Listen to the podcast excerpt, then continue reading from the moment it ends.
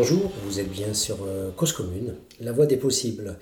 Nous nous retrouvons dans cette nouvelle émission des mondes rêvés de Georges, euh, émission consacrée à la pauvreté et à toutes les formes de précarité.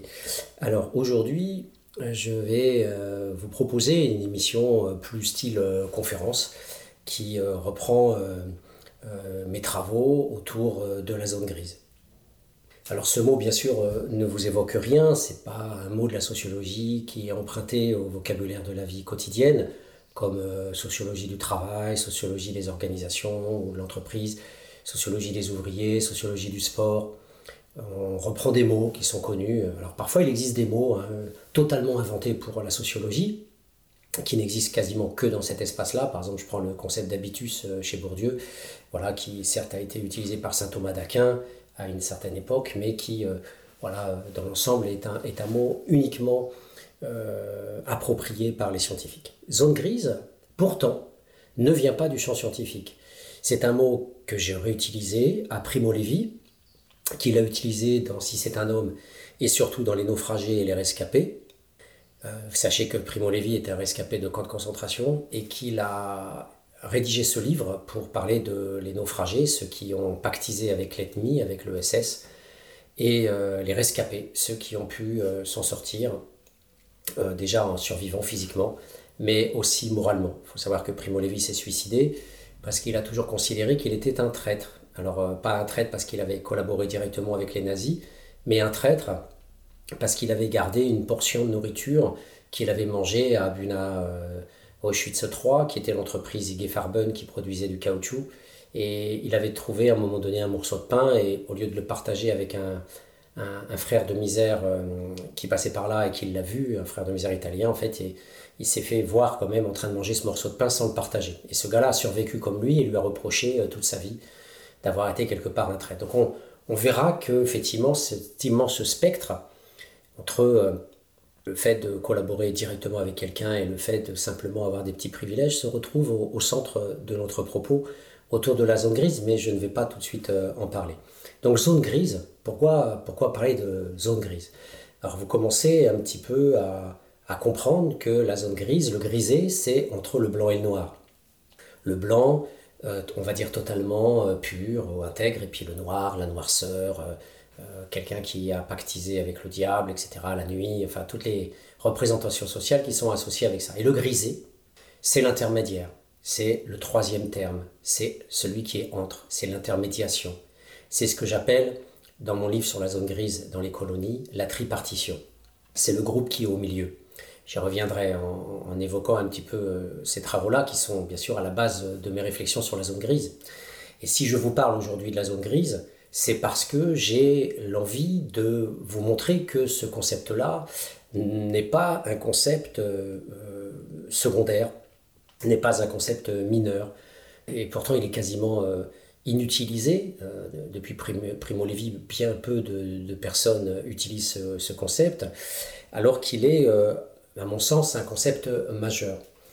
Dans la sociologie classique des sciences sociales, on va dire de paix, les gens fonctionnent essentiellement avec des schémas linéaires, des schémas qui renvoient à des notions telles que carrière, trajectoire, hiérarchie, processus, séquentialisation, euh, mobilité sociale, ascenseur social, euh, voire méritocratie, mobilité, euh, qui, sont toujours pensées en flux, sans, sans voir des sortes de stations, comme des sortes de purgatoires, des zones des zones, euh, j'y reviendrai sur ce mot, euh, des zones euh, voilà, d'arrêt, des, étapes qui, sont des nœuds de fixation qui empêchent de penser comme un nœud dans un arbre à une progression linéaire.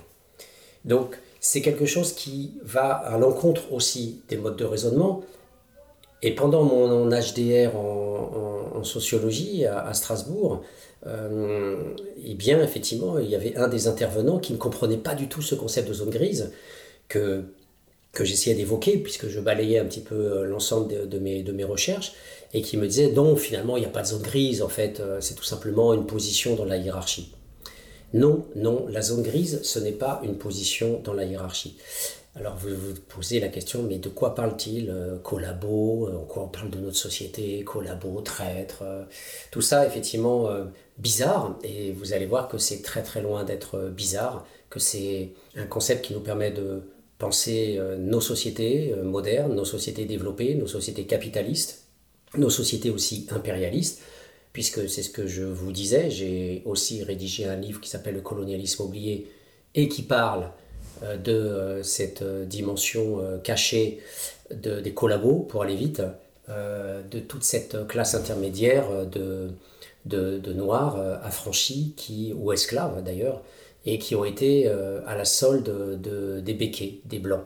Voilà, donc on y reviendra, mais déjà, vous avez un petit, un petit aperçu de, de ce que ça veut dire, c'est-à-dire que certes, la zone grise est ancrée dans le monde totalitaire, vous commencez à comprendre que ça a quelque part partie liée avec euh, la violence, avec la répression, avec un mode de domination en situation extrême.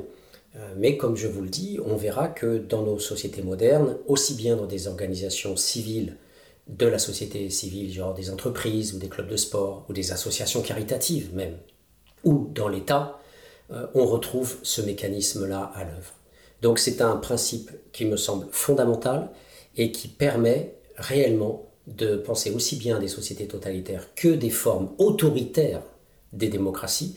Et c'est cette, euh, cette passerelle qui fait mal en fait à la conscience démocratique. Et c'est pour ça qu'il y a un énorme tabou, un, énorme refoulement, euh, une sorte de dénégation euh, autour du sens de, de, de, ce terme-là.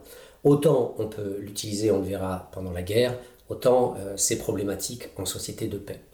Alors, euh, le, terme euh, de zone grise donc, sert à qualifier en premier lieu euh, cette, cette, situation particulière d'intermédiaire de, qui visiblement se trouve entre le dominant et le dominé. Alors j'en dis pas plus pour le moment parce que je préfère vous emmener avec moi vers l'histoire de ce concept, enfin plus exactement de l'histoire de l'intérêt que j'ai manifesté à ce concept. Depuis à peu près une trentaine d'années, je, travaille euh, sur euh, le sous-prolétariat et les différentes figures du sous-prolétariat. C'est d'ailleurs le titre euh, d'un ouvrage avec Corinne Lanzarini à l'époque. Et m'intéressant à la pauvreté et voyant des gens mourir dans la rue, et ayant lu aussi un, ouvrage de Geneviève Antonios de Gaulle et de d'Athédé Carmonde et d'un survivant de camp qui s'appelait Filaire, je me souviens plus de son nom, de son prénom, et cet ouvrage collectif euh, euh, était intéressant parce qu'à plusieurs reprises, des déportés disaient que quand ils se promenaient en ville euh, et qu'ils voyaient des SDF au statut de vagabonds et de clochardisés au stade extrême de personnes qui allaient mourir, ces, ces anciens déportés, ces concentrationnaires survivants, se disaient qu'ils voyaient en fait en eux ce qu'on appelait dans les camps le musulman, c'est-à-dire la personne en train de mourir qui ne peut plus revenir vers le monde ordinaire, repliée sur elle-même, dans un état euh, d'hébétude et d'isolement radical, euh, tel qu'on peut le voir, euh, cet état chez, les, chez les clochards en situation extrême qui, qui ont été abordés et étudiés par Patrick de Clercq dans son ouvrage Les naufragés, mais qui ne constitue en fait qu'une toute petite partie du sous-prolétariat à la rue, à côté des, de toute forme de, de SDF en, groupe ou de SDF qui travaillent, comme la thèse de Lucas Greff l'a montré il y a quelques années.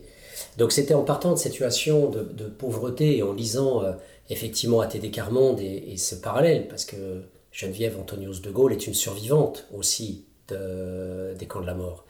Et, c'est donc euh, dans la bouche de ces gens-là que la comparaison a été possible. Si elle avait été faite par euh, des gens comme moi, on aurait hurlé en disant révisionniste ou comment tu oses banaliser l'expérience extrême en la rapportant à celle des SDF, etc. Donc c'était déjà un point d'appui, euh, une passerelle importante. Parfois le sens commun nous aide à aller vers des territoires qui sont euh, sinon euh, truffés d'autocensure, et les scientifiques sont truffés, souvent en tant que petits bourgeois, truffés de morale, de surmoi, de barrières, de codes. derrière les faux semblants d'appartenance à l'extrême gauche, il suffit de regarder leur mode de fonctionnement à l'université et leur leur, appartenance à des postes de direction et la manière dont ils en jouent, pour savoir que souvent euh, ces positions purement gauche critique, c'est la bonne conscience que peuvent se donner effectivement ces petits bourgeois vides de pouvoir et tout à fait autoritaires comme pourrait l'être un Poujade. Donc c'est dans ces, ces, luttes aussi contre le champ scientifique et ses œillères et ses interdits, à une époque où je prétendais justement aussi travailler sur les niches totalitaires en démocratie, euh, il y avait une police de la pensée qui était exercée par mes collègues à Paris 1 et qui m'interdisait d'utiliser ce concept. Je vous le dis, qui m'interdisait, qui prétendait m'interdire. Donc je ne parle pas dans le vide en vous disant ça. Je parle de gens qui se targuent d'être à l'extrême gauche et qui plus tard écriront des livres euh, autour de ces phénomènes euh, concentrationnaires ou, colonialistes, euh, en n'hésitant pas à parler effectivement de, de, situations quasi totalitaires ou d'extermination avec une, une, comparaison immédiate. Quand on dit extermination, c'est qu'on pense effectivement au camp de la mort. Donc tout ça pour vous dire que la zone grise a été prise euh, comme d'autres concepts autour du totalitaire et des violences extrêmes, dans ce, cet empire euh, du sens commun et de l'aliénation et de l'idéologie dominante, la mieux masquée dans la gauche critique, la pseudo-gauche critique radicale, et, et donc, euh, et sans doute parce qu'elle est elle-même utilisée à travers main gourou, main petit chef de clan et de secte dans les groupuscules politiques et qui sont, ou dans les petits laboratoires où euh, justement se jouent parfaitement ces clientèles et ces jeux de domination euh, en cascade entre les anciens dominés euh, pour repositionner en, petits dominants et qui, qui peuvent même avoir des intermédiaires à leur solde aussi pour faire le sale boulot à la Hughes. Voilà. Donc ce que je vous dis là est totalement impensé à l'université. Il n'y a pas de recherche sociologique non plus sur les modes de fonctionnement de l'université. Euh, quand vous lisez la sociologie de l'université, c'est très très bisounours. Euh, Homo academicus de Bourdieu, c'est très bisounours. Le capital temporel, le capital spirituel, euh, franchement, on a du mal à imaginer ce qu'est au, quotidien la vie de l'université. Il suffit, si on pouvait l'interroger, les doctorants actuels qui font moult grèves des notes, moult grèves de, de plein de choses, euh, et de voir les discours en coulisses et le texte caché de ces doctorants, pour mesurer l'abîme et la distance incommensurable qu'il y a entre l'image qu'on peut avoir de l'université et son mode de fonctionnement à travers justement euh, ces petites mains que sont les doctorants qui voient tout, qui ne sont pas encore dans les postes dominants, en tout cas de ce que Bourdieu appelait les dominés dominants quand ils seront professeurs ou, chercheurs, et qui, euh, et qui voient et qui lâchent encore un petit peu de leur naïveté euh, quand on peut discuter avec eux euh, en toute liberté. Et c'est ce que je fais, effectivement, parce qu'ils savent que je ne suis pas dans le pouvoir et que j'aime particulièrement objectiver tous ces pouvoirs-là. Donc, en, allant vers la pauvreté extrême, euh, j'ai été invité à aller voir vers les situations extrêmes. Et c'est là où je me suis intéressé effectivement aux camps de concentration et j'ai lu énormément d'ouvrages, des centaines d'ouvrages sur les camps de la mort, de témoignages de survivants puisque les bourreaux ne parlent pas, les bourreaux mentent. C'est peut-être aussi pour ça que les professeurs d'université euh, parlent si mal euh, de leur pouvoir, que ce soit Bourdieu qui concentre toute son autobiographie sur l'internat, donc hors université, ou pareil, Richard Hogarth dans son autobiographie euh, de Newport Street, qui nous, nous parle essentiellement de sa vie avant l'université. Ce sont des symptômes extrêmement intéressants de la dénégation, voire du déni, parce qu'on n'en parle absolument pas du tout. Donc là, on parle vraiment de déni. Et en allant vers ces lectures-là, vers les camps de concentration, effectivement, j'ai découvert euh, quelque chose que je, ne connaissais pas du tout, l'existence de, euh, des capots, c'est-à-dire de, ces groupes intermédiaires qui, euh, qui a été fabriqué en fait par les SS. Ce sont des postes à responsabilité, des postes de dominants, des postes de chefs, qui sont créés par les SS en prenant dans le vivier des déportés. Donc les capots sont d'anciens euh, concentrationnaires qui sont toujours des concentrationnaires et à l'intérieur du camp de concentration, les gens vont avoir euh, deux types de pouvoir. Le pouvoir dans les commandos de travail, ce sont les capots, et le pouvoir à l'intérieur du camp dans la gestion des blocs. Ce sont les blocs Alteste ou les Stubenditz qui sont en dessous. Et donc j'ai pu voir aussi que déjà ce mécanisme-là existait dans euh, certains foyers d'urgence que je commençais à investiguer, notamment à Emmaüs, mais c'est surtout dans l'histoire, à Nanterre, donc dans un espace public, que euh, j'ai découvert qu'il existait des, ce qu'on appelait les oranges, c'est-à-dire euh, des anciens SDF qui étaient promus en fait euh, aides de camp, des sortes d'aides des travailleurs sociaux et surtout des surveillants, et qui faisaient la descente du bus de, des Bleus, ces polices de la, des SDF qui faisaient le tour de Paris et qui faisaient le ramassage forcé des SDF dans Paris. Et ces oranges, donc, les accueillaient, les faisaient descendre et les, les forçaient à se déshabiller et tenait les, les, les, lances d'eau glacée, d'eau froide, tout le monde se retrouvait nu, etc. Et de manière plus subtile, effectivement, on verra que à travers l'étude que je ferai des organisations modernes dans notre société, on verra que ce, ce cas-là n'est pas unique et qu'au contraire, il est parfois constitutif de l'organisation même de, de l'organisation, notamment à travers cet ouvrage dont je parlerai longuement d'Erving Goffman, Asile, qui est son, son, ouvrage ethnographique, Études sur la condition sociale des malades mentaux, qu'il a effectué en, 56-57, un truc comme ça, et qui, et qui euh, brosse euh, un, voilà, un portrait, un tableau global de cette organisation et où on retrouve effectivement ce principe. Euh, de, la zone grise, d'une certaine manière. Voilà, c'est pas exactement, bien sûr, les camps de concentration, loin de là, c'est pas. Mais le comparatisme est possible et on verra que euh, à travers cette situation-là, on peut aller vers d'autres organisations, donc les foyers d'urgence, où il y a aussi tous ces mécanismes euh, d'intermédiarisation, de tripartition, c'est-à-dire cette zone intermédiaire qui aide aussi les membres du personnel à pouvoir tenir l'immense masse des malades mentaux, des hébergés ou des prisonniers. Donc, j'étais armé de cette lecture-là, euh, mais je ne l'avais pas en fait véritablement utilisée. Et quand j'ai commencé mes recherches à la Martinique en 2003, 2003-2004, euh, c'est là où il s'est passé un phénomène assez incroyable. Euh, je, je, me promenais en fait dans une exposition qui se trouvait à Sainte-Marie, dans le nord de la Martinique, dans, dans une ancienne plantation, la plantation du Père là-bas, et Christine Chivalon, qui est euh, anthropologue et historienne, a, bien montré que le père là-bas est vénéré à la Martinique et en Caraïbes, alors que c'était un petit dictateur, euh, pas mieux que les béquets, et, qu'il, euh, effectivement, était... voilà, il y a suffisamment d'archives pour dire ce qu'il était et ce qu'il a fait. Et dans ses travaux historiographiques et anthropologiques sur la Martinique, Christine Chivalon a, a bien montré toute cette idéologie dominante de ces intermédiaires, notamment de ces mulâtres, ce que j'appelle les mulâtres, donc les, noirs, euh, la couche intermédiaire qui protège les, blancs euh, exploitants, les colonialistes, les esclavagistes des plantations face aux esclaves.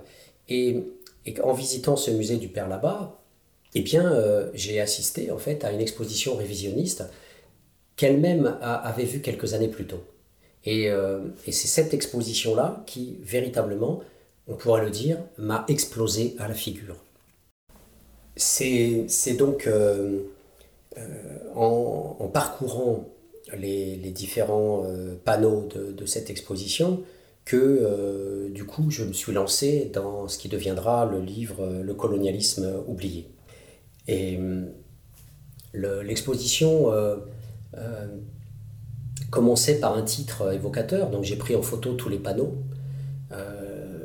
Et il y avait quelque chose d'absolument euh, inouï dans le fait d'assister dans le pays des Noirs, dans le pays de la négritude d'Aimé Césaire, euh, dans le pays qui a vu naître euh, non seulement Aimé Césaire, mais aussi Franz Fanon, et donc son ouvrage Peau noire, masque blanc, qui est aussi un des auteurs centraux pour penser la zone grise, Peau noire, masque blanc. Donc le mulâtre, on a beau être noir, mais on est blanc dans sa tête, donc on va être au service du blanc. Et au cœur même de cette île qui a vu la naissance de Franz Fanon, qui mourra en Algérie, les armes à la main, euh, psychiatre, combattant, euh, que l'armée française a essayé de tuer, eh bien, c'est cette terre-là, c'est cette terre-là qui euh, exposait et qui expose toujours et qui s'affiche dans plusieurs musées du Conseil général. C'est cette terre-là qui a réalisé avec des gens du Conseil général et des historiens intellectuels organiques euh, inféodés, une exposition révisionniste que je ne pouvais imaginer. Donc tout ça est détaillé dans, dans mon ouvrage Le colonialisme oublié, j'en ferai peut-être une émission à part pour, euh, présenter un peu cet ouvrage-là, pourquoi pas. Disons que on avait un titre déjà qui euh, était évocateur. voilà, la plantation du père là-bas, quatre siècles d'histoire, euh, quatre siècles de culture. Euh, vous aviez des mots tels que vie, tels que fête, euh, la calenda faisait fureur. Il y avait voilà une, une, réécriture de l'histoire de l'esclavage qui montrait clairement une intention d'euphémisation radicale toutes les violences, les maltraitances, les punitions, les mises à mort, du type le livre de Chamoiseau sur le chien, le chien qui, qui mord les, les, fugitifs, les marrons comme on les appelait là-bas, et qui le mord jusqu'à la mort. et cette terreur du chien qui fait que là-bas il n'y a plus de chiens, et, ou que dès qu'on voit un chien, on dit que c'est un, un esprit maléfique qui s'est incarné dans un chien, on le dit morphoisé.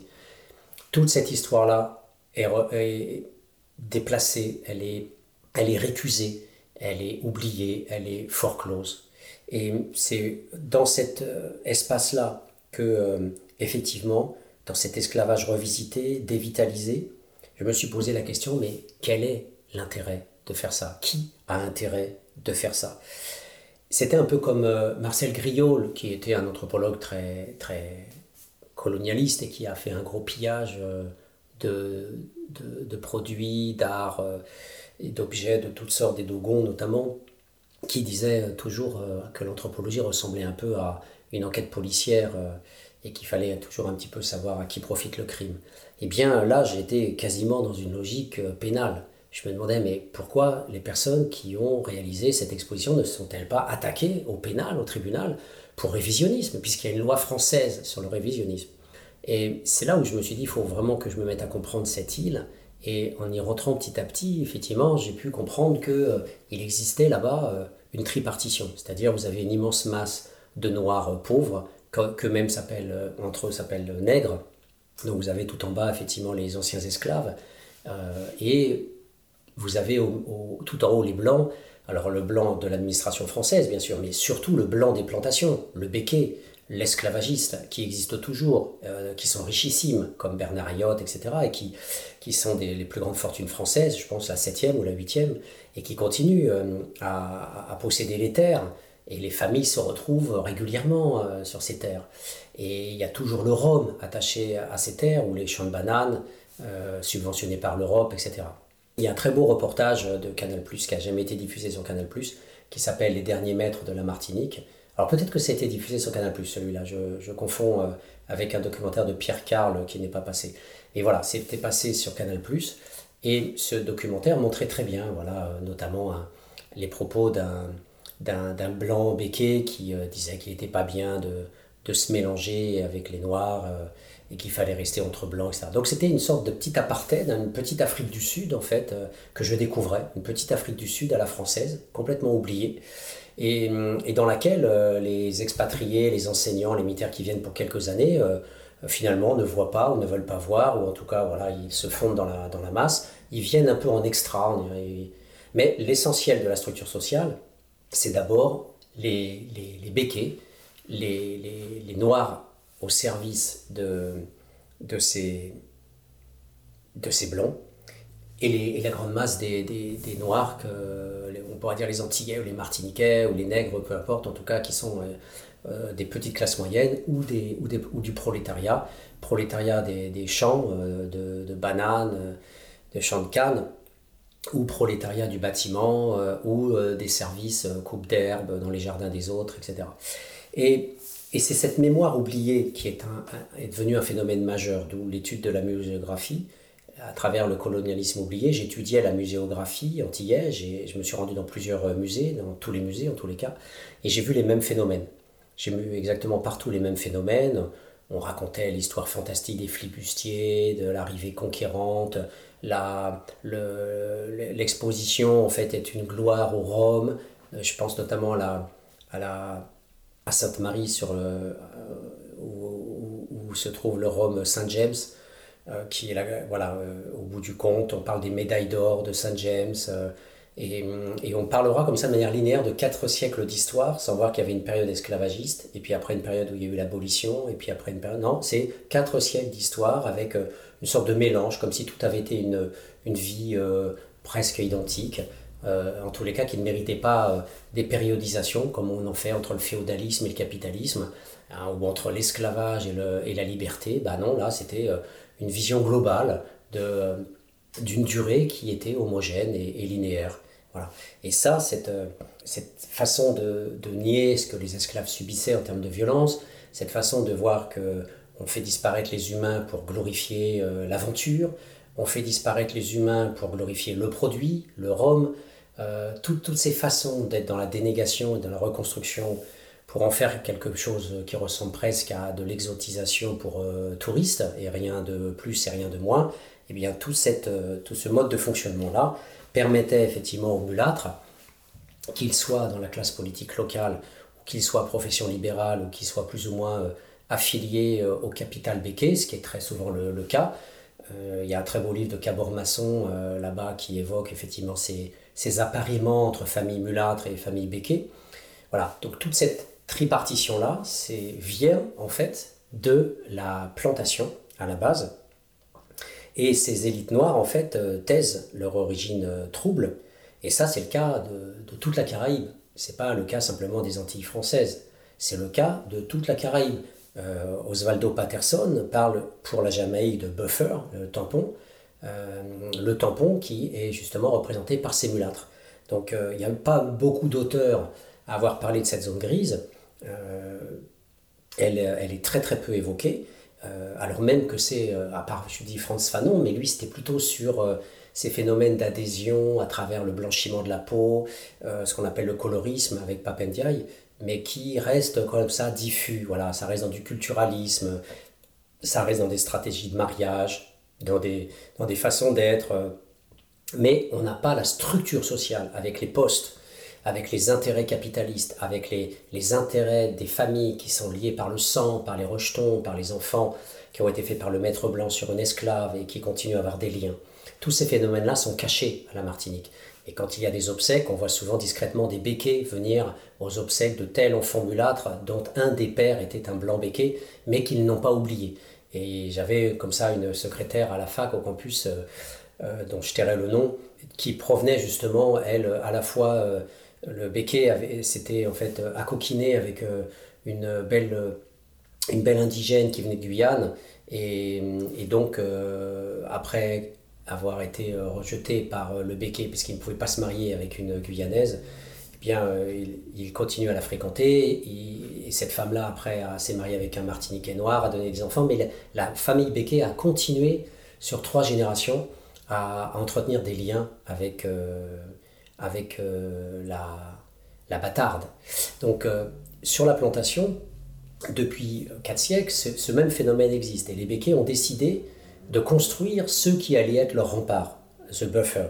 Donc, c'est toute cette euh, ce buffer, toute cette zone tampon euh, qui existe euh, encore aujourd'hui à travers ces, liens d'appartenance, d'identification aux rejetons, aux bâtards, mais qui prend appui, qui prend un ancrage séculaire dans tous ces liens qui ont été fabriqués par le colon blanc pour se protéger des esclaves. Et c'est cette dimension-là comparative intercaribéenne ce rôle d'intermédiation qu'on trouve aussi bien dans toutes les plantations caribéennes, mais aussi au Brésil, bien sûr, aussi en Louisiane, aussi dans les Amériques euh, noires, euh, comme dirait Bastide, donc y compris dans toutes les zones la Virginie, l'Alabama, etc., euh, qui, qui est constitutive du phénomène même de la domination dans ces situations extrêmes. Il n'y a pas de camp de concentration sans zone grise, il n'y a pas de plantation sans zone grise. Ces intermédiaires sur la plantation, j'y reviendrai, euh, voilà, viennent d'un processus euh, lié au problème du contrôle social dans des situations extrêmes. Je vais revenir. Mais il faut juste savoir que ce mécanisme euh, est indissociable et que dès que l'on parle de situations extrêmes, où que l'on soit, dès qu'on parle de situation totalitaire, où que l'on soit, il y aura forcément, que ce soit en prison, que ce soit dans l'armée, que ce soit dans un hôpital psychiatrique, et je vous parlerai d'asile bien sûr, de Goffman dans quelques instants, il y a toujours un mécanisme de zone grise. Nous allons faire une courte pause et nous nous retrouvons tout de suite pour continuer notre exposé. Lettre à la République, à tous ces racistes à la tolérance hypocrite qui ont bâti leur nation sur le sang, maintenant s'érigent en donneurs de leçons, pilleurs de richesses, tueurs d'Africains, colonisateurs, tortionnaires d'Algériens. Ce passé colonial, c'est le vôtre, c'est vous qui avez choisi de lier votre histoire à la nôtre. Et maintenant vous devez assumer, l'odeur du sang vous poursuit même si vous vous parfumez. Nous les Arabes et les Noirs, on n'est pas là par hasard, tout arrivé à son départ. Vous avez souhaité l'immigration, grâce à elle, vous vous êtes gavé jusqu'à l'indigestion. Je crois que la France n'a jamais fait la charité. Les immigrés, ce n'est que la main-d'œuvre bon marché. Gardez pour vous votre illusion républicaine de la douce France bafouée par l'immigration africaine. Demandez aux tirailleurs sénégalais et aux harkis qui a profité de qui. La République n'est innocente que dans vos songes. Et vous n'avez les mains blanches que dans vos mensonges. Nous les Arabes et les Noirs, on n'est pas là par hasard. Tout arrivé à son départ. Mais pensiez-vous qu'avec le temps, les négros mutrés finiraient par devenir blancs? Mais la nature humaine a balayé vos projets. On ne s'intègre pas dans le rejet, on ne s'intègre pas dans les ghettos français parqués. Entre immigrés, faut être censé comment pointer du doigt le repli communautaire que vous avez initié depuis les bidonvilles de Nanterre. Pyromane et pompier, votre mémoire est sélective, on n'est pas venus en paix, votre histoire est agressive. Ici, on est mieux que là-bas, on le sait, parce que décoloniser pour vous, c'est déstabiliser. Et plus j'observe l'histoire, ben moi je me sens redevable. Je sais ce que c'est que d'être noir depuis l'époque du cartable. Bien que je ne sois pas un crash, je n'ai pas envie de vous dire merci. Parce qu'au fond, ce que j'ai ici, je l'ai conquis. J'ai grandi à Orly, dans les favelas de France. J'ai fleuri dans les maquis, je suis en guerre depuis mon enfance. Narcotrafic, braquage, violence, crime. Font mes frères si ce n'est des sous comme dans Claire Stream qui peut leur faire la leçon. Vous, abuseurs de biens sociaux, détourneurs de fonds, de vrais voyous au costard bande d'hypocrites. Est-ce que les Français ont les dirigeants qu'ils méritent? Au cœur des débats, des débats sans cœur, toujours les mêmes coups pointent du doigt dans votre France des rancœurs. En pleine crise économique, il faut un coupable. Et c'est en direction des musulmans que tous vos coups partent. Je n'ai pas peur de l'écrire, la France est islamophobe. D'ailleurs, plus personne ne s'en cache dans la France des xénophobes. Vous nous traitez comme des moins que rien sur vos chaînes publiques. Et vous attendez de nous qu'on s'écrive Vive la République. Mon respect se fait violer au pays des droits de l'homme. Difficile de sentir français le syndrome de Stockholm. Parce que moi je suis noir, musulman, banlieusard et fier de l'être. Quand tu me vois tu mets un visage sur ce que l'autre France déteste. Ce sont les mêmes hypocrites qui nous parlent de diversité Qui expriment leur racisme sous couvert de laïcité. Rêve d'un français unique avec une seule identité S'acharne à discriminer les mêmes minorités Face aux mêmes électeurs, les mêmes peurs sont agités On oppose les communautés pour cacher la précarité Que personne ne s'étonne si demain ça finit par péter Comment aimer un pays qui refuse de nous respecter loin des artistes transparents? J'écris ce texte comme un miroir. Que la France s'y regarde si elle veut s'y voir. Elle verra s'envoler l'illusion qu'elle se fait d'elle-même. Je suis pas en manque d'affection. Comprends que je n'attends plus qu'elle-même. Cause commune.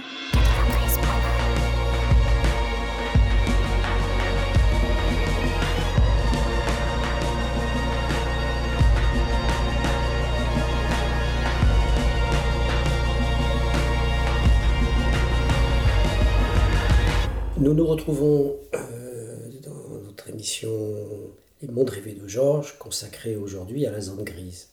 Il est effectivement euh, peut-être un peu assourdissant euh, de découvrir qu'il y a ce phénomène majeur. L'auditeur qui prend en cours l'émission se dit la zone grise. Qu'est-ce à dire?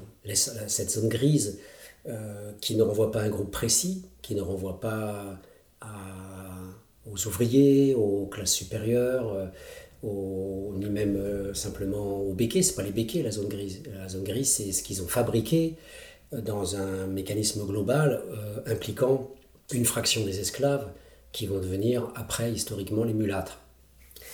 ce phénomène de zone grise, on va le voir, se diffracte dans pleine dimension.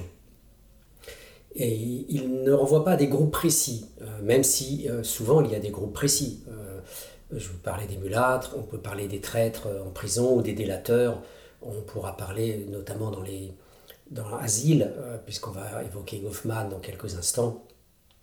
On peut parler effectivement de tout ce qu'il appelle la, la, zone des privilèges, la zone des privilégiés. Et là aussi, chez Goffman, il y a tout un monde de zones grises même si Goffman ne l'a pas pensé directement comme tel, on verra qu'il euh, il brosse, en fait, il ventile quasiment toutes les dimensions de, de la zone grise dans les hôpitaux psychiatriques. Donc la question que, que l'on a à l'esprit, euh, ça pourrait être, mais comment se fait-il que personne n'ait à ce point pensé euh, ce, mécanisme-là? Comment se fait-il que là? Alors on a évoqué au tout début de l'émission le, fait que le le fait de parler du système totalitaire, ça rend pas particulièrement euh, jouissif euh, pour des dominants de dire regardez, on vous domine comme dans un espace totalitaire. et, on n'est pas des capots, et on n'est pas des SS, et, et, même si les étudiants disaient CRSSS, on verra que finalement ils se trompent. C'est pas CRSSS, mais on pourrait dire CRS capot, CRS zone grise. On le verra un peu plus tard, dans quelques instants. Le premier phénomène d'explication, c'est ça. C'est le fait que le, type idéal webérien, la montée aux extrêmes, la montée en généralité, le fait de rassembler toutes les propriétés et les concentrer en un seul personnage, c'est dans le camp de concentration ou dans la plantation que l'on voit le mieux, voire dans certaines prisons, que l'on voit le mieux ce phénomène. Parce qu'il est propre, effectivement, à cet univers-là, et, qu'il en est constitutif de, son mode de fonctionnement, c'est-à-dire du système du pouvoir en place. Pourquoi? Parce qu'en fait, le problème numéro un des situations totalitaires, à la différence des sociétés de paix, c'est qu'il n'y a pas de mécanisme d'apprentissage, d'intériorisation, de socialisation, et, et donc d'évidence de ce que Bourdieu appelle l'illusion. Quand vous êtes dans un camp de concentration, vous n'êtes pas né concentrationnaire. C'est très rare. La plupart du temps, euh, vous venez d'un monde où vous étiez un résistant, vous étiez un guerrier, vous étiez un rebelle, vous étiez un opposant politique, et on vous met dans un camp. Euh, la prison, c'est pareil. L'hôpital psychiatrique, c'est pareil. Et on verra que pour moult organisations, y compris pour l'entreprise ou pour une association caritative, c'est pareil. Donc, on suspecte on suspectera d'autant plus l'entrant que ce qu'on lui, propose, c'est de la violence, ce qu'on lui propose, c'est de l'internement, ce qu'on lui propose, c'est du travail forcé. Donc, ces dominants de ces organisations spéciales ou de ces espaces sociaux à part, que sont les, les sociétés totalitaires et leur vecteur numéro un, les camps de concentration, ou les prisons ayant un caractère concentrationnaire, comme le dit euh, Loïc Vacan en étudiant les, prisons euh, brésiliennes, en les comparant aux, prisons américaines, euh, c'est effectivement la, propriété majeure de cette, de cette zone grise dans les schémas totalitaires, c'est qu'en fait on se retrouve avec une minorité de dominants qui doivent contrôler entièrement puisque c'est totalitaire et qu'il n'y a pas de résistance possible et, que, toute petite menace est une menace finalement globale. Euh, on le voit de manière euh, encore euh, de façon idéale typique avec Sobibor.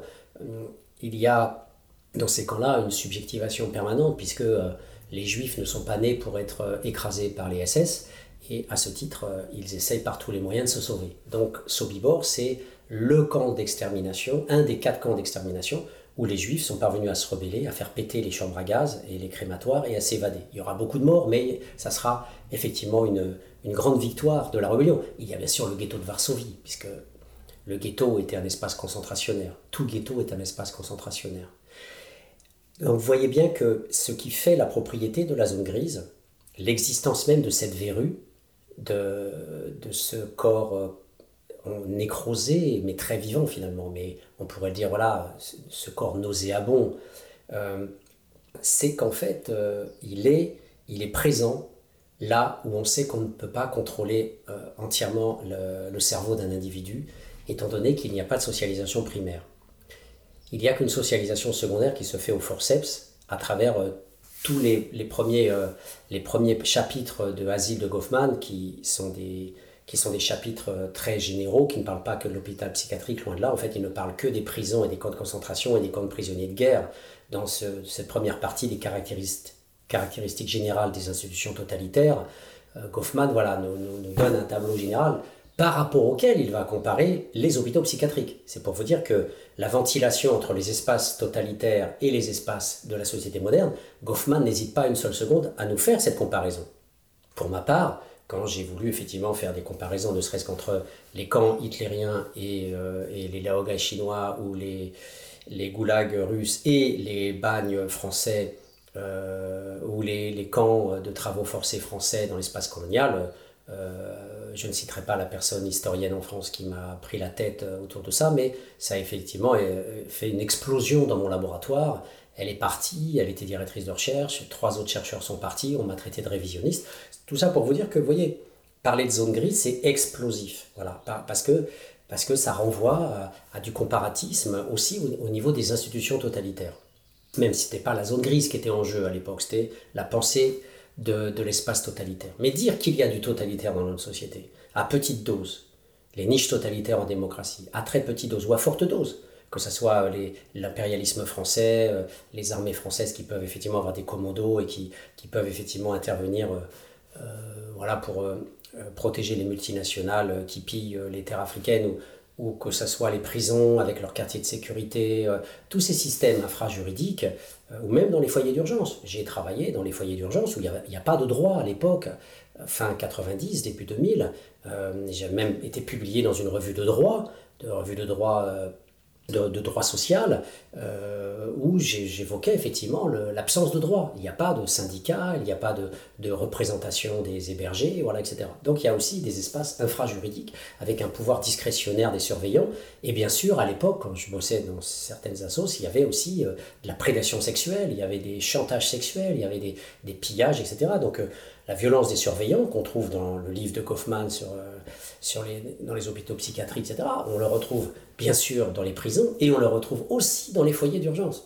Donc, ces mécanismes, vous voyez, la chose pour laquelle on n'évoquait pas justement euh, cette zone grise et cette forme de pouvoir entre les petits groupes de dominants et la masse des dominés extrêmes, c'est parce que ça gêne énormément la pensée occidentale, ça gêne la pensée occidentale qui ne veut pas passer du totalitaire à la pensée sur la démocratie et ses niches autoritaires. Ça gêne les dominants qui ne veulent pas qu'on voit qu'une façon de penser le pouvoir, ce n'est pas que le pouvoir qui sort des urnes, ce n'est pas que le petit pouvoir, on va dire, autoritaire de démocratie imparfaite, ce sont aussi des mécanismes euh, voilà, de porosité où on met en place des gens qui vont euh, contrôler par tous les moyens euh, le reste de ceux qui sont tout en bas, ce que Kaufman appelle les reclus pour le cas des hôpitaux psychiatriques. Donc le mécanisme, euh, le mécanisme à l'œuvre qui, et qui effectivement est extrêmement caché, le mécanisme à l'œuvre dans la domination, dans les États démocratiques comme dans les États totalitaires, euh, fait la part euh, belle pourtant à cette zone grise, parce qu'effectivement, le paradoxe de, de la domination totalitaire, c'est comment contrôler totalitairement une majorité de gens qui n'ont pas été formés à subir ce qu'ils subissent. Et cette masse écrasée qui se trouve en permanence dans une position réversible, et là effectivement euh, il y a un passage euh, directement de Goffman, parce que là je ne vais pas vous parler de Sobibor, ou je ne vais pas parler de, des soulèvements dans les plantations, qui étaient euh, quasi quotidiennes quasi quotidienne. Les historiens le montrent bien, euh, les historiens de la Martinique que j'ai lus le, le montrent bien. Euh, mais même Goffman, page 255, parle de, de ce qu'il appelle les, formes de résistance dans les hôpitaux psychiatriques. En fait, il y a quasiment tout son ouvrage parle de, de ce qu'il appelle les adaptations secondaires. Et il différencie deux types d'adaptations secondaires, secondaires. Les adaptations intégrantes euh, ou intégrées, qui sont en fait des adaptations euh, où on accepte grosso modo la structure institutionnelle existante, existante euh, sans faire pression pour un changement radical, mais on veut juste en fait infléchir euh, les, mécanismes en jeu pour pouvoir tirer sa part du jeu et avoir des petits bénéfices secondaires pour soi. Le type classique dans les institutions fermées, c'est bien sûr le rab dans les cuisines, le rabio, voilà, c'est quand on est surtout dans un camp de concentration. il parle en second lieu, des adaptations désintégrantes, je cite, dont les auteurs ont la ferme intention d'abandonner l'organisation ou de modifier radicalement sa structure, voilà, et qui conduisent dans les deux cas à briser la bonne marche de l'organisation. Donc on voit bien que, y compris dans les hôpitaux, cette subjectivation dont je vous parlais fait qu'on veut partir, on ne veut pas rester. Donc si on est en prison, c'est qu'on a été interné. Si on est en plantation, c'est qu'on est un esclave et qu'on a été séparé de sa famille en Afrique et qu'on est dispatché un peu partout et qu'on est enfermé, voilà. Si on est dans un camp de concentration, c'est pareil. Si on est dans un hôpital psychiatrique, c'est aussi le cas. Et après, dans d'autres organisations, c'est en pointillé aussi le cas. Par exemple, à l'époque où j'étudiais les foyers d'urgence, à l'époque, les SDF étaient enfermés ils étaient enfermés. À partir du moment où ils, rentraient à 19h, ils étaient enfermés jusqu'à 7h. C'était bien un nettoyage social. Et si le gars voulait profiter du lit et profiter du repas, il n'avait plus le droit de sortir. À partir du moment où il demandait à aller acheter son paquet de cigarettes dehors, il savait qu'il prenait le risque de perdre son lit et de perdre son repas. Donc ce sont des mécanismes infantilisants et punitifs extrêmement forts qui renvoient à cette condition euh, numéro un de l'enfermement euh, et de l'absence euh, d'adhésion à cet enfermement, d'où une volonté de partir, une volonté de, ou en tout cas d'être plus libre, pas forcément de partir, mais en tout cas pour les, foyers d'urgence, au moins de pouvoir circuler. Et cette, adaptation secondaire désintégrante, comme dit Goffman, eh bien, elle, est, elle, se retrouve effectivement au principe euh, de la fuite euh, dans les plantations, ce qu'on appelait le marronnage. Euh, un nombre incroyable d'esclaves étaient fugitifs, quittaient les, plantations. Il y a Georges Semprin qui, dans sa littérature, un des grands auteurs de la littérature concentrationnaire, Georges Semprin affectionne particulièrement les moments où il peut détailler les évasions des Russes il disait au printemps, c'était comme une, épidémie, les Russes partaient. Les Russes ne restaient pas, ils partaient. Et bien sûr, il y a eu des évasions, il y a toujours des évasions en prison, des évasions célèbres. Donc, on voit bien qu'il n'y a pas d'attachement, il n'y a pas d'adhésion. On ne, on ne... Alors, vous voyez bien que dès qu'on parle de l'entreprise, et j'en parle dans mon livre Les mondes rêvés de Georges, on est à cheval entre deux principes, et c'était le cœur de mon HDR en sociologie, la circulation entre le prolétariat et le sous-prolétariat. Vous avez déjà des fuites anticipées, c'est-à-dire les jeunes de cité qui ne veulent pas travailler comme ouvriers en usine parce que leurs pères ont été effectivement euh, ouvriers d'usine et ils ne veulent pas, euh, pour une part, répéter ce schéma-là. Euh, Michael Dohan, dans The Price of Poverty, décrit le même phénomène pour les Mexicains qui arrivent à Los Angeles. Et en première génération, les parents sont prolétaires et en deuxième, une grande partie deviennent sous-prolétaires dans le banditisme et l'illégalisme parce qu'ils ne veulent pas reproduire. Et donc ce mécanisme, effectivement, voilà, de, de, subjectivation euh, préventive, on n'ira pas dans l'usine, mais vous l'avez aussi pendant l'usine. Et les mondes rêvés de Georges, c'est bien cette défection par rapport à l'usine, j'y vais, j'y vais pas. Et, on voit même un, cas paradigmatique, c'est que ceux qui ne veulent pas y aller euh, peuvent devenir des bandits, hein, en quittant la cité, en devenant, en devenant bandits euh, hors de l'usine, et ils peuvent être rattrapés par l'État, et l'État leur proposera après la prison, qui est une autre forme de bagne, mais cette fois-ci, c'est pas ce que les anarcho-syndicalistes appelaient le bagne industriel à la fin du 19e, c'est le bagne, euh, effectivement, tout court. Et, parfois, la Légion vient chercher ce capital guerrier euh, d'illégalisme euh, en, disant bon, ben, c'est soit le juge et la prison, soit tu t'enrôles dans, dans la Légion étrangère. Et on verra que la Légion étrangère et certains corps de l'armée font partie justement de la zone grise et servent justement d'intermédiaires en tant qu'anciens euh, prolétaires, ils deviennent des prolétaires à capital guerrier étatisé et ils vont servir aussi dans les armées euh, de toutes sortes, y compris euh, dans les plantations. Les, à l'époque, au 18e, 19e, les, gouverneurs levaient aussi des armées de mulâtres et pour faire la police et la répression sur, sur les fuyards. Et tout ça, c'est décrit remarquablement par plein d'historiens que j'évoque dans mon livre. Et, donc voilà, on voit bien que des commandos et le capital guerrier peut être récupéré. Et Kaufmann, dans Asile, nous parle justement aussi de ses affinités. Alors cette fois-ci, ce n'est pas, pas dans la logique guerrière, mais c'est dans la logique de l'affinité de classe. Hein. Je vous parlais des prolétaires guerriers et réprimant effectivement euh, les, frères de misère sur la plantation, ou les commandos euh, de l'armée qui vont réprimer le prolétaire vietnamien ou le prolétaire gabonais euh, qui se révolte sur les multinationales. Eh bien, on, aura on aura aussi des, homologies comme ça de classe, cette fois-ci pas dans la répression mais dans la fraternisation. On l'a euh, très bien dans le livre de Goffman où il nous dit que les surveillants étant souvent d'origine prolétarienne, Goffman utilise même le concept de prolétariat dans son livre.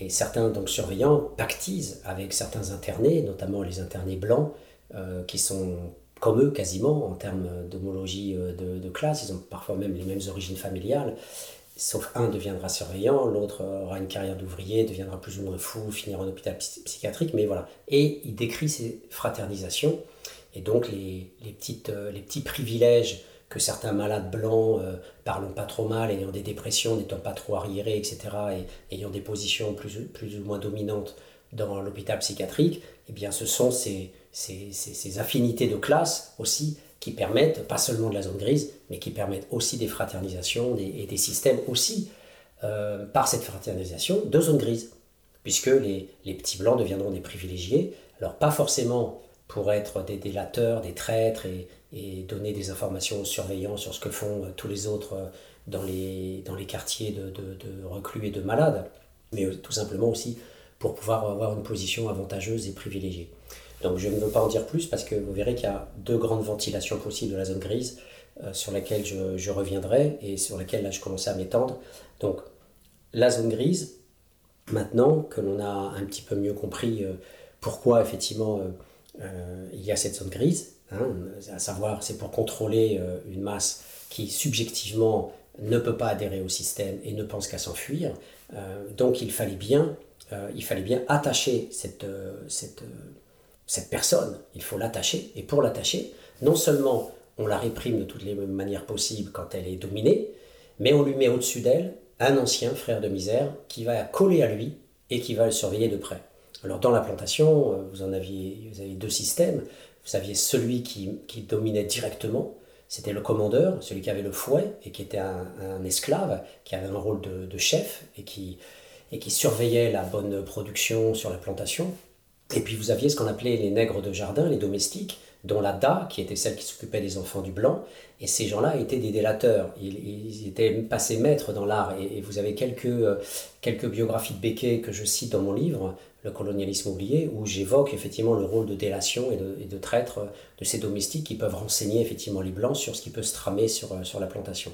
Donc il y avait comme ça tout un ensemble de postes, de positions, qui permettait donc aux blancs béquets d'avoir euh, une, une visée euh, plus large dans la domination de, et, pour faire travailler correctement sans, sans, révolte, alors même que les révoltes bien sûr existaient et elles étaient nombreuses, essayer de minimiser euh, au maximum la révolte parce que faire venir après l'armée depuis Fort-de-France, bah, c'était long, c'était très long et la famille pouvait être entièrement décapitée, découpée en morceaux le temps que cette armée arrive. Donc la production locale immédiate sur la plantation d'affidés, de zones grises, de subordonnés euh, euh, obéissant au doigt à l'œil, les domestiques, eh bien ces domestiques-là, qui souvent, dans la noblesse française, vont aussi euh, rosser et frapper ceux qui ne, pas, qui ne parlent pas bien à, l'aristocrate, à leur chef aristocrate, eh bien ces domestiques et ces commandeurs, effectivement, sont les deux grands rôles de zone grise sur la plantation pour qu'effectivement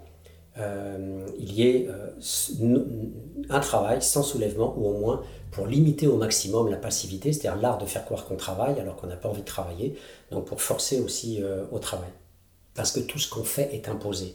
Il n'y a pas de subjectivation, ni dans l'adhésion à l'institution, ni dans la volonté de faire, parce que c'est un travail dur, c'est un travail imposé. Le travail concentrationnaire était même parfois absurde. mais en tout cas, voilà, il y a cette volonté totalitaire de dire tu m'appartiens et tu fais ce que je veux. Donc, pour contrebalancer cette passivité ou ce risque de démission, voire de soulèvement, eh bien, il y a une sorte de capillarité, comme dirait euh, Bourgois, une sorte de diffusion de plein d'agents dispersés euh, à l'intérieur du groupe des esclaves et qui peuvent effectivement, en collant au corps de toutes ces personnes-là, pouvoir bien renseigner et bien euh, contrôler effectivement l'ensemble du public. Il faut donc produire la paix, il faut produire l'activité, donc il faut rendre impossible euh, ce mécanisme de solidarité globale. Voilà. Donc il faut fragmenter le groupe, il faut diviser pour régner, il faut travailler de l'intérieur l'incertitude, il faut faire en sorte que l'on se méfie quelque part de tout le monde et que l'on euh, se dise qu'à euh, tout moment on peut être dénoncé. Vous l'aurez compris, la zone grise, c'est donc un mécanisme global pensé par les dominants afin d'assurer l'ordre intérieur, l'impérialisation du pouvoir, à travers non pas une hiérarchie, non pas à travers un mécanisme linéaire, mais à travers une tripartition. C'est de créer entre le, chef et les dominés un dominant intermédiaire qui vient des dominés. Et c'est ne pas, on n'est plus du tout dans une logique de dualisme, euh, le fameux eux-nous de Richard Hogarth quand il pense l'opposition entre les ouvriers et les patrons, on y reviendra. Si on lit Christian Corouge et Michel Pialou, on n'a pas du tout la même vision de l'usine. Il y a une couche intermédiaire aussi dans l'entreprise. il y a aussi des faillots, soit institutionnels, les traîtres institutionnels, que sont les chefs d'équipe ou les contremaîtres qui viennent des ouvriers et qui on a mis dans des positions effectivement de hiérarchie. Euh, donc en pointillé, on voit, on voit plus un corps intermédiaire, euh, vraiment une caste euh, séparée des esclaves, véritablement comme avec des droits de vie ou de mort quasiment, comme c'est le cas sur les plantations, où le capot dans les camps de concentration avait aussi un droit de vie ou de mort, mais on a de manière beaucoup plus diluée, de manière beaucoup plus édulcorée, dans les entreprises ou autres, notamment. Voilà. Mais si on lit Richard Hogarth, on n'a qu'une vision dualisée, eux et nous. On n'a pas la zone grise. Comme je vous disais, c'est très peu étudié dans la sociologie.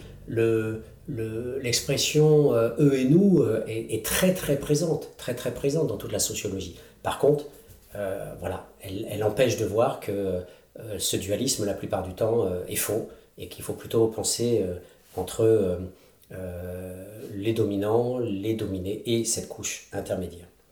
Donc, la, vision caricaturale que, tout le monde peut avoir au départ de la zone grise, c'est le mouchard, le traître, le faillot, le délateur, le petit bourreau intermédiaire.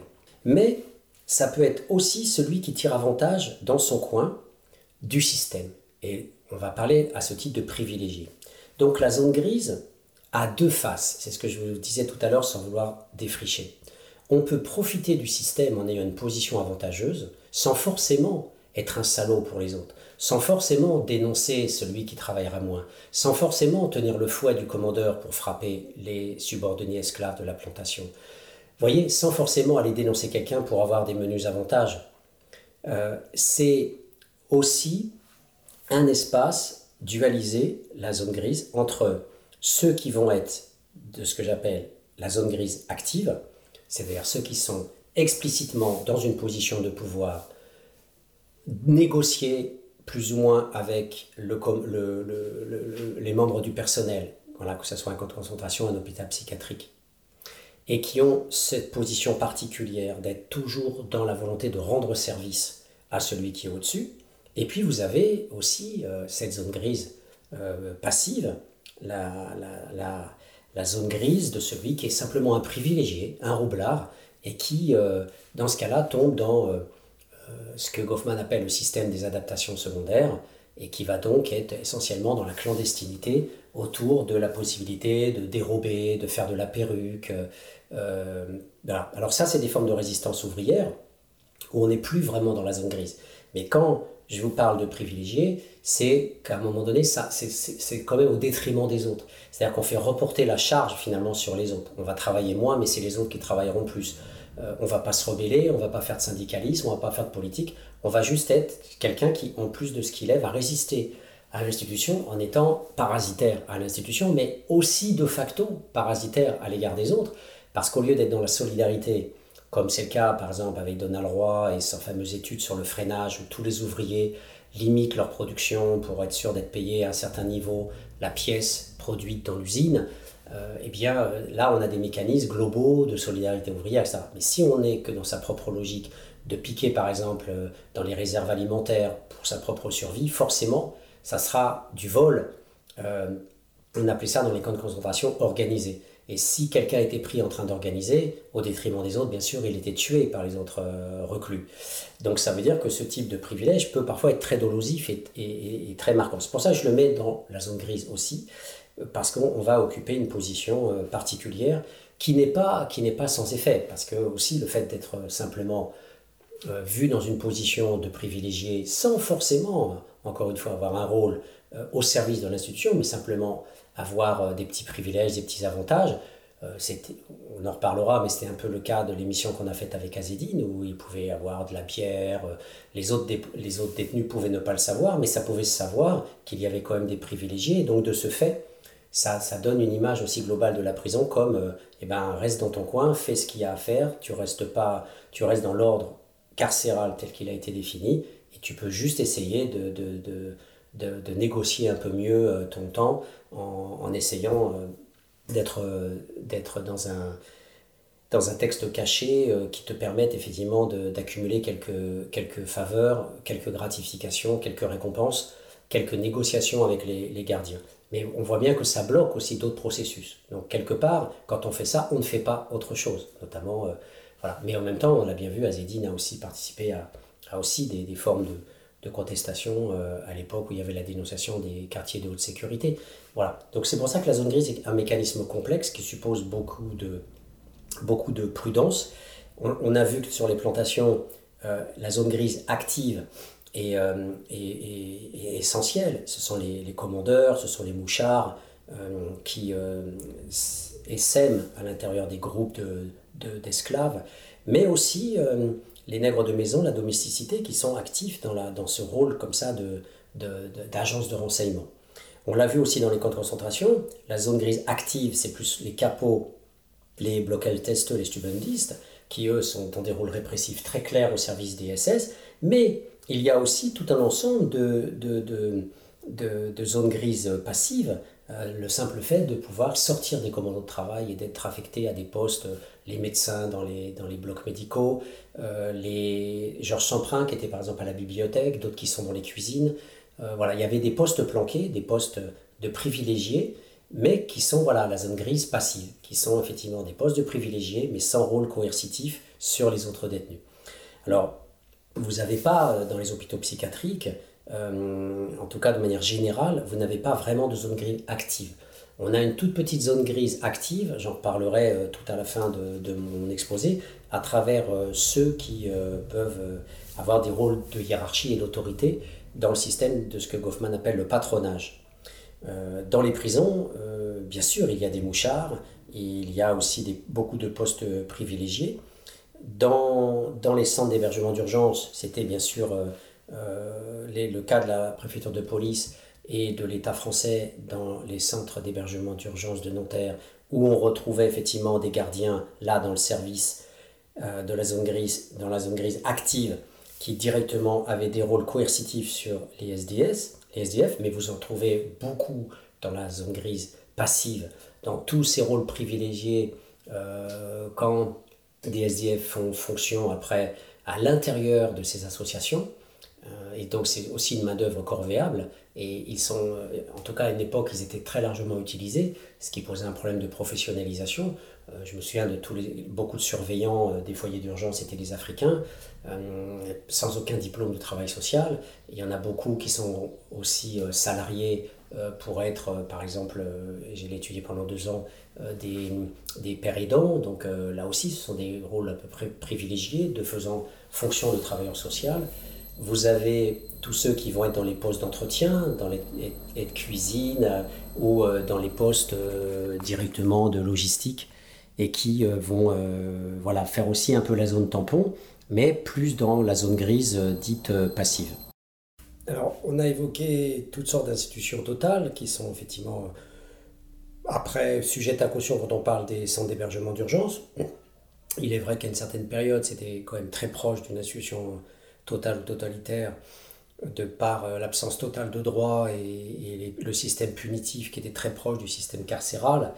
Euh, voilà. Mais dans ce système effectivement de, la zone grise, on va y intégrer aussi quasiment euh, tout le reste de la société. Vous verrez, j'y reviendrai dans quelques instants sur une définition structurale de la zone grise.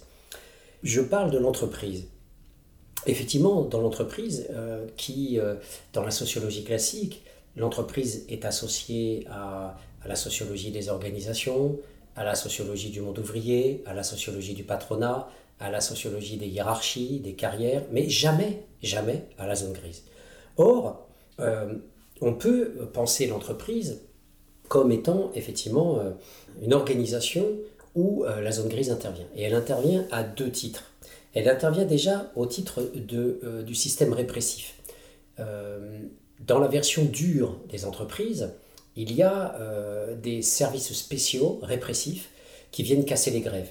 Alors à une époque, euh, c'était des sbires euh, du service d'action civique créé par Pasqua, qui notamment étaient présents dans des sortes de nébuleuses, plus ou moins les groupes d'extrême droite, plus ou moins le SAC, plus ou moins des bandits, et qui intervenaient notamment chez Simca.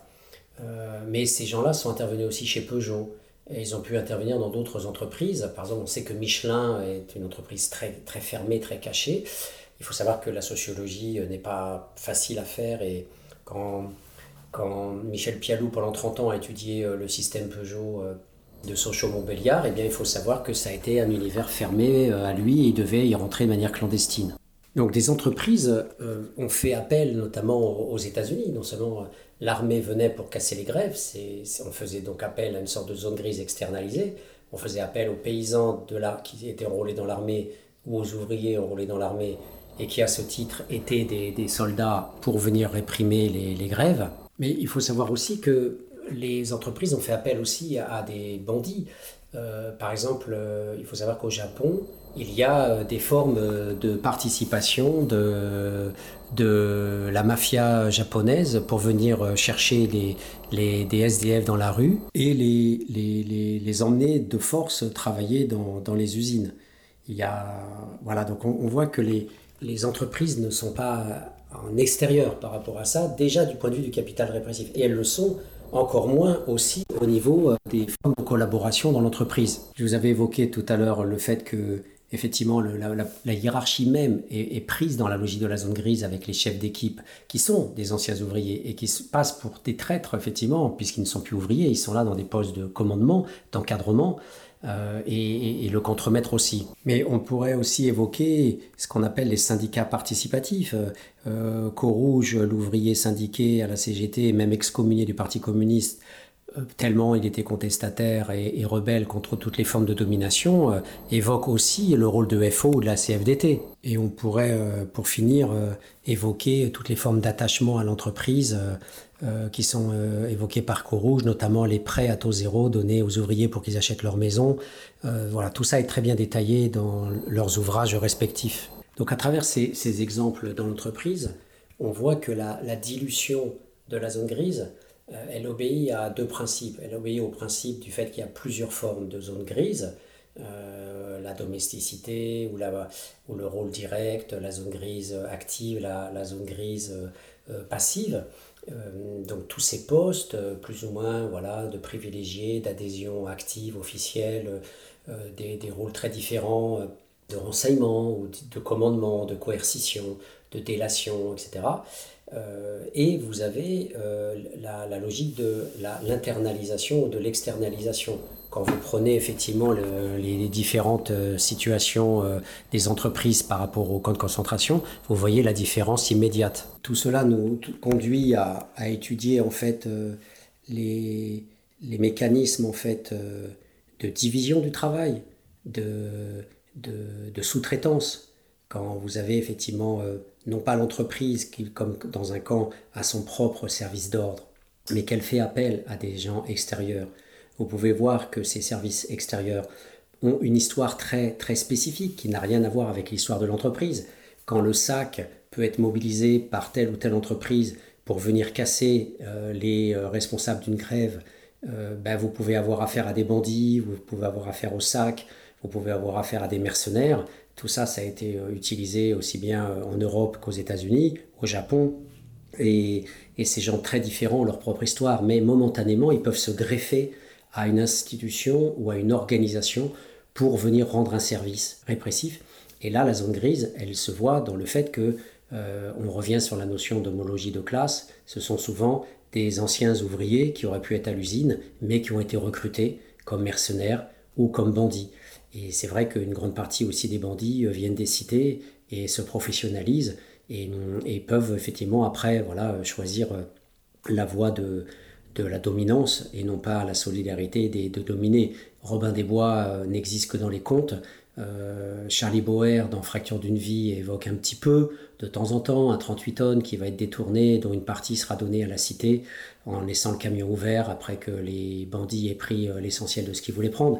Mais c'est un phénomène rare. Le mécanisme de la redistribution euh, du, voleur euh, est, rarissime. Et dans les camps de concentration, les droits communs étaient la plupart du temps recrutés par les SS comme capots parce qu'ils savaient que les droits communs n'avaient pas de conscience politique et que la plupart du temps, c'était un plaisir pour eux de réprimer les, ben justement les, opposants politiques ou les, résistants, c'est-à-dire tous ceux qui n'étaient pas droit commun, parce qu'ils savaient qu'ils étaient dans un monde radicalement opposé. Donc voilà, j'ai brossé un petit peu l'ensemble des situations possibles. Vous voyez que structurellement, euh, la zone grise, elle existe un peu partout dans toutes les institutions totalitaires, mais aussi à l'intérieur des organisations. On pourrait le retrouver bien sûr euh, après, euh, j'y reviendrai dans quelques instants, dans quasiment toutes les situations possibles de notre société. C'est dans, dans, dans cet esprit-là que je fais cette émission. Dans notre société, la zone grise, elle est cachée, elle est diluée, elle est mélangée à d'autres principes, notamment, euh, bien sûr, euh, ce que je vous ai évoqué tout à l'heure, la hiérarchie, la carrière, euh, mais les systèmes de récompense, de gratification. Mais c'est aussi parce qu'elle est cachée. Et, mais elle existe partout en fonction. Et donc, ce sont des études sectorielles qui permettent de, de donner à voir. Alors, il y a deux, effectivement, deux versions de la zone grise. Il y a la version édulcorée maximale euh, qui, euh, fait, euh, qui permet de voir que dans notre société, dans toutes les organisations, l'école, l'entreprise, alors peut-être pas la famille, encore que, il faudrait voir dans quelle mesure il peut y avoir aussi ce mécanisme-là de faire appel à un frère pour un père contre un autre frère, par exemple. comme si on pensait les frères comme dominés par le père. Bon, on peut avoir ça dans une logique où la, les générations sont très cloisonnées et où il y a euh, des modèles anciens euh, euh, très, très finalement féodaux de mode de domination et où effectivement le, le, seigneur peut pourquoi pas utiliser un de ses fils contre les autres fils qui sont des petits obros de province qu'il faut contrôler. Donc ce mécanisme-là, pourquoi pas pourrait être appliqué aux grandes familles aristocrates de dominance, à l'intérieur même de ces familles-là, ou euh, dans d'autres espaces euh, familiaux possibles. Il n'empêche que ce sont quand même dans les organisations secondaires, euh, donc pas la famille primaire, mais les organisations secondaires, publiques ou privées, où on peut le retrouver. Et dans la version édulcorée maximale, si on, on raisonne donc en cette échelle structurale, on pourrait raisonner, comme le dit Goffman, dans une image qui est extrêmement stimulante, pour dire que quelque part, on, est tous, à partir du moment où on est socialisé en version socialisation primaire, on est socialisé à un ordre culturel donné, cet ordre culturel est automatiquement un ordre dominant, que l'on soit chez des Arabes, que l'on soit chez des Asiatiques, des Noirs, des Africains, des, Européens, on est dans un système culturel donné où il y a de la dominance. Et à partir du moment où on est né dans ce modèle-là, l'illusion, le cela va de soi, l'intériorisation des normes, euh, fait que d'une approche assez fonctionnaliste, on, s'adapte et on est adopté par le système social d'entrée de jeu, puisqu'il nous aime, et on, s'adapte d'autant mieux à cet ordre de dominance que euh, on a été élevé dans cet ordre de dominance. Donc euh, le paysan dans un monde arabe va effectivement pouvoir devenir un serviteur euh, beaucoup plus facilement que s'il est déporté en Nouvelle-Calédonie et dans un camp de concentration, il va devoir devenir zone grise pour sauver sa peau. Je vais rien t'apprendre que tu ne sais pas. Petite France perdue, s'égare menacée. Aucune démocratie demande à nos oligarches. Tant de pantins pour un seul tir ficelle. Le changement viendra d'en bas. L'extrême droite n'a rien d'anti-système. Synonyme d'extermination hors d'un cercle fermé. Rappelle-toi ou demande à l'histoire du siècle dernier. Troubler la mémoire, troubler la mémoire. Peuple dans tous ces émois. Marque de vos énarques, avez divisé le peuple pour mieux couler le pays. Vous avez propagé la peur pour mieux que le peuple obéisse. Alors tous s'électrisent et puisque nous en sommes qu'aux prémices. Peuple de France, et maintenant qu'on doit ressembler au phénix. Déploie tes ailes, déploie ton cœur, déploie tes idées. Plus trop le temps d'hésiter, en face ils sont bien décidés. Enfants de la nation, dis-moi, nous ont-ils vraiment divisés? Moi j'appelle à l'unité, le peuple de France devant l'Elysée. Dégagez, on ne croit plus en votre politique. Votre conception de la démocratie nous horripile. Oligarchie dégagée, énarque dégagée, fasciste dégagé. Le peuple veut du changement. Vous avez trop prôné la haine, creusé ce qui nous divise. Avez vendu le pays et vous détournez l'argent public financier dégagé, industriel, dégagé, droite extrême, dégagé, peuple veut du changement. Cause commune Diffamation médiatique, c'est fou comme on est façonnable. 15 ans de propagande, d'intolérance, forcément ça donne ça. On aimerait virer les élites, cliner l'Elysée bien trop sale, faire des assemblées populaires dans leur assemblée nationale. Bouger les choses, bouger les choses, bouger les murs, bouger les cœurs. On arrive au point de rupture pour le pire ou pour le meilleur. Le pays sera-t-il achevé par un petit pantin de la finance ou par un parti ami des nazis? France. Où sont tes lumières? Nation des droits de l'homme sort du silence. Les mêmes qui manigancent mènent qu'à la haine de l'autre sont aussi violents que la répression qui traîne dehors. Développe la crise, étrangle le peuple avec les mains pleines d'or. L'espoir est presque mort, on connaît trop leur coup bas. Les bourreaux se la jouent justicier, les responsables cherchent les coupables. Changer la donne, on a que ça à l'idée. Faut que ta fatalité, enfant de la patrie. Le jour de gloire est arrivé. Dégagez, on croit plus en votre politique. Votre conception de la démocratie nous horripile. Oligarchie dégagée, énarque dégagée, fasciste dégagé. Peuple veut du changement. Vous avez trop prôné la haine, creusé ce qui nous divise. Avez vendu le pays et vous détournez l'argent public. Financier dégagé, industriel dégagé, droit d'extrait dégagé. Peuple veut du changement. Alors, venons-en effectivement maintenant que nous sommes revenus dans notre émission Les mondes rêvés de Georges euh, sur Cause Commune, euh, la voie des possibles. Étudions donc ces possibles de la zone grise. Il y a deux grands possibles, la version édulcorée maximale euh, et la version dure minimaliste. Alors, soyons très concrets, la version édulcorée maximale, on pourrait la résumer d'une expression, nous sommes tous complices. Et il y a un passage remarquable de Goffman, page 238 de Asile, euh, écoutons cette phrase et voyons à quel point elle nous emmène très loin sur cette collaboration de tous à l'ordre social tel qu'il existe. De même, lorsque nous savons que certains pickpockets professionnels, parce qu'ils ont trop d'amour-propre pour acheter purement et simplement ce dont ils ont besoin, commettent des larcins sans grande importance mais dangereux, nous mesurons combien les emplettes que nous effectuons dans nos monoprix peuvent être révélatrices de notre personnalité. Qu'est-ce que Goffman est en train de nous dire? Lui qui, dans tout son livre, nous parle que des adaptations secondaires, des formes de résistance clandestine, des différentes façons de collaborer ou pas avec l'institution, avec les surveillants ou pas, qui viennent aussi plus ou moins vous voir pour vous proposer des petits services, laver leur voiture, euh, euh, faire des petites choses pour eux, notamment un horloger qu'il cite à un moment donné du livre et qui réparait pour moitié euh, les montres autrement payées le double dans un commerce ordinaire. Qu'est-ce que Goffman veut nous dire à travers le fait que le pickpocket euh, donne à voir le, fonctionnement général.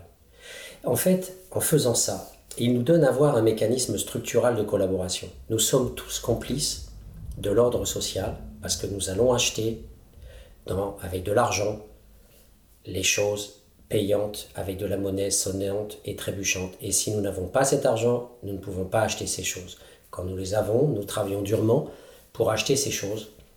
Et donc, du fait, nous sommes complices d'une certaine façon, de façon minimaliste. Euh, c'est donc la version édulcorée maximale. Nous sommes complices de façon minimaliste de l'ordre social. Nous jouons le jeu. C'est ce que Bourdieu appelle jouer le jeu. Nous jouons le jeu, nous croyons dans ce jeu, et nous sommes collaborateurs de ce jeu. Mais à partir du moment où vous raisonnez à partir des déviants qui sont dans l'illégalisme, dont le, pickpocket professionnel, qui ne veut pas mettre un centime pour acheter une banane et qui préfère la voler dans le supermarché, quand il prend le point de vue du déviant de l'illégalisme, ou quand il va nous prendre le cas des prisonniers politiques qui sont euh, aussi dans les hôpitaux, dans les prisons et dans les camps de concentration, qui refusent délibérément toute forme de coopération et de participation, quitte à aller à la torture avec leurs géoliers, notamment les prisonniers de guerre. Euh, euh, bien sûr, on a, des grands exemples de ça en France, euh, d'hommes torturés qui finissent au Panthéon. Eh bien, on, par ces individus-là, par ces, ces, utopistes de la rigueur et de la probité morale, par ces déviants et des, des illégalismes qui ne supportent pas d'être dans la légalité, on a en creux, on a en effet de miroir inversé, on a nos comportements de consommateurs capitalistes nos joueurs de l'école qui vont être dans l'ascension sociale, dans l'acquisition des titres, dans l'élévation, dans la hiérarchie. Et, donc on peut repenser d'une certaine façon, à travers cette expression-là, notre forme de soumission à un ordre, mais sous une forme non pas de soumission, mais de collaboration. Alors, le mot collaboration est intéressant à ce niveau-là, parce qu'il nous permet de voir justement que on n'est pas simplement dans un phénomène de hiérarchie, mais bien de zone grise. Parce que, en cas de guerre, le mécanisme se voit de manière très claire. En cas de guerre, être collabo avec l'ordre dominant en place, c'est être puni de vie et de mort par ceux qui, s'opposant à cet ordre-là, l'ordre par exemple du Vichy, vont essayer de tuer le collabo. Et c'est ce qui sera fait en 1944. celles qui ont couché avec le nazi, celles qui étaient dans la zone grise sexuelle et, recevaient des faveurs des soldats parce que c'était période euh, dure, difficile alimentairement et que ces femmes, en vendant leur corps, pouvaient aussi, euh, ou simplement par amour aussi, il y avait aussi ces histoires-là, mais en tout cas celles qui le faisaient de manière plus instrumentale et qui recevaient une condition de vie meilleure, c'est le phénomène des tendus que vous connaissez aussi en 1944. Donc on voit qu'on paye très cher le mécanisme de la collaboration aux Allemands, parce que dans cette situation de guerre, tout, tout se joue en, termes de vie et de mort. Vous êtes résistant, vous êtes condamné à mort. Vous êtes collabo, vous serez condamné à mort à la libération. Vous avez une lutte entre deux légitimités. Il y a deux légitimités, il y a deux formes de dominance. Et donc dans ce cas-là, on voit bien que l'autre forme de dominance va être contestée et deux sociétés s'affrontent autour de la droite extrême vigiste avec euh, effectivement la milice, etc., et tous ceux qui vont participer à la déportation des juifs, et de l'autre côté la résistance, avec notamment De Gaulle et, tous les mouvements de résistance communiste. Et c'est donc à travers ce schéma-là que l'on voit bien que la collaboration est, un, une sorte de type idéal weberien en cas de guerre, parce qu'on voit bien que s'y concentrent en fait toutes les formes de zone grise euh, de manière très très claire. Alors que dans la société de paix, si on parle des entreprises, par exemple, vous verrez bien que tout le monde va se mettre à rigoler. On va dire oui, euh, de quoi nous parle Brunto euh, dans les entreprises L'ouvrier qui devient chef d'équipe, pourquoi serait-il un traître? Il est dans la hiérarchie, il est dans la carrière, il est dans l'élévation sociale. Voilà l'impensé majeur de la sociologie. Parce que du point de vue ouvrier, devenir chef d'équipe, c'est aussi devenir un traître. Pas pour tout le monde. Il y a des ouvriers qui ne vont pas penser comme ça. Il y a des régions où on ne pensera pas comme ça. Mais il y a aussi des formes euh, de solidarité ouvrière qui se payent au prix de, du refus de l'ascension dans la carrière, euh, comme il y a des formes de, vie ouvrière, euh, évoquées aussi par Goffman, qui, qui montre que l'ouvrier n'adhère absolument pas à la structure. C'est une page 239, et que c'est très, très drôle ce passage d'ailleurs, parce que il nous parle effectivement d'un pays au Paraguay où les ouvriers euh, venant du monde paysan euh, vont juste toucher ce, pourquoi ils venaient, ils venaient dans la briqueterie et une fois qu'ils ont amassé la somme qu'ils voulaient, ils se, ils se barrent. Euh, et même si jamais les employeurs décidaient de payer mieux avec des salaires supérieurs les gens de telle sorte de pouvoir conserver la main-d'œuvre, eh bien ça ne faisait que l'effet inverse. le roulement de la main-d'œuvre s'accéléra on n'avait pas compris que ceux qui travaillent pour un salaire ne le font qu'occasionnellement pour obtenir une certaine somme. Plus vite la somme est atteinte, plus vite ils s'en vont. Voilà. Donc on voit que la défection, euh, la défection, la fuite est au cœur aussi du mécanisme euh, du rejet de, l'entreprise, comme euh, le fait de refuser d'avoir de, bonnes conditions ouvrières ou le fait de refuser d'être chef d'équipe. Donc tout dépend des situations. il y a effectivement des, voilà, des analyses monographiques euh, je dirais, entreprise par entreprise, tradition de la classe ouvrière par tradition de la classe ouvrière, euh, dans ces mécanismes de loyauté, de déprise, de contestation, d'affiliation ou de zone grise, etc. etc. Et il ne faut pas oublier qu'au XIXe siècle, le, patron euh, fonctionnait aussi avec ce système de privilèges qui s'appelait le paternalisme.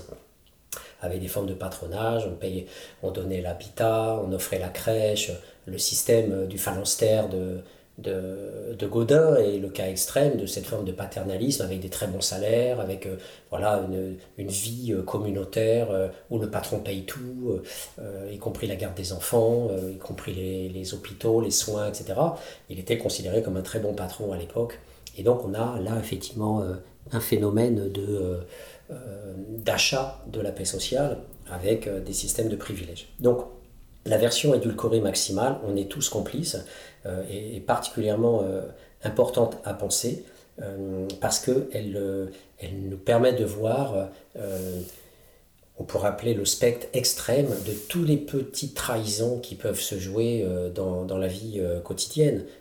et je vous parlais effectivement en tout début de l'université, où il y a toutes ces formes effectivement d'attachement. Je pourrais vous citer le cas d'étudiants doctorants qui, qui, qui, me disaient il n'y a pas tellement longtemps que lors de l'organisation d'un colloque des doctorants, euh, euh, elle devait contacter, il et elle devaient contacter des, professeurs et des chercheurs pour leur, le colloque annuel des, doctorants à l'école doctorale et que le groupe, un certain groupe en tout cas de doctorantes avec quelques doctorants riait particulièrement de, la situation de certains doctorants qui disait on ne, peut pas contacter directement un professeur, c'est insultant, il faut faire attention, on ne parle pas n'importe comment. Donc toute cette forme déjà d'intériorisation, de la, de la suggestion, de la relation de service, de la façon de bien se présenter, d'apprentissage du code, de la bonne distance, etc., euh, était pour les autres doctorants totalement sidérant euh, par rapport encore à un profil de liberté, de style de vie encore un peu libre que cet autre groupe de doctorants pouvait avoir. L'autre version, la version effectivement, euh, on pourrait dire dure, c'est celle qu'on a effectivement évoquée déjà, qui, qui s'appelle la version dure maximaliste, c'est le tiers aux ordres.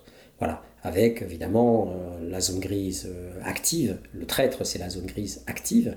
Euh, donc dans les prisons, le mouchard, évidemment, le traître, le faillot. Et, mais n'oublions pas que, y compris dans les écoles, Paul Willis, dans un ouvrage clé de la sociologie, le premier, la première école des Cultural Studies anglaises avec, avec Richard Hogarth, ben, Paul Willis parle très bien de, des enfants de la classe ouvrière qui systématiquement euh, se moquent des faillots euh, au premier rang. Mais pour autant, les faillots, euh, voilà, c'est juste du symbolique. On est dans le pointillé du pointillé. Les faillots n'ont pas de pouvoir délégué par le maître pour réprimer ceux qui sont au fond de la classe, parce que justement, ceux qui sont au fond de la classe ont du capital guerrier, se moquent, frappent, jouent les caïds, règlent leur compte dans la cour et finiront à l'usine assez rapidement à une période où il y a le plein emploi dans la classe ouvrière anglaise dans les années 50-60. Donc on voit, mais c'est juste que la symbolique de la zone grise est encore là, malgré la logique de la filière, la logique de la hiérarchie, qui est a priori euh, légitime. Voilà, on travaille bien à l'école, on aura un beau métier. Ben non, il y a aussi dans les quartiers euh, euh, des mises à l'amende de jeunes qui travaillent trop bien à l'école et certains caïds dans certaines cités, pas dans toutes, viennent mettre des punitions et être mis à l'amende quand quelqu'un travaille trop bien. C'est même cité par Julius Wilson, le grand sociologue noir qui a été au fondement des, grandes enquêtes aussi sur la pauvreté. Et Julius Wilson parle dans un de ses ouvrages euh, de, cette maman qui est obligée d'enlever son enfant de l'école du quartier parce qu'il est mis à l'amende euh, par les autres racailles qui euh, ne supportent pas qu'il travaille bien à l'école. Et, c'est comme une sorte de... Voilà, c'est un peu comme le collabo en situation de guerre.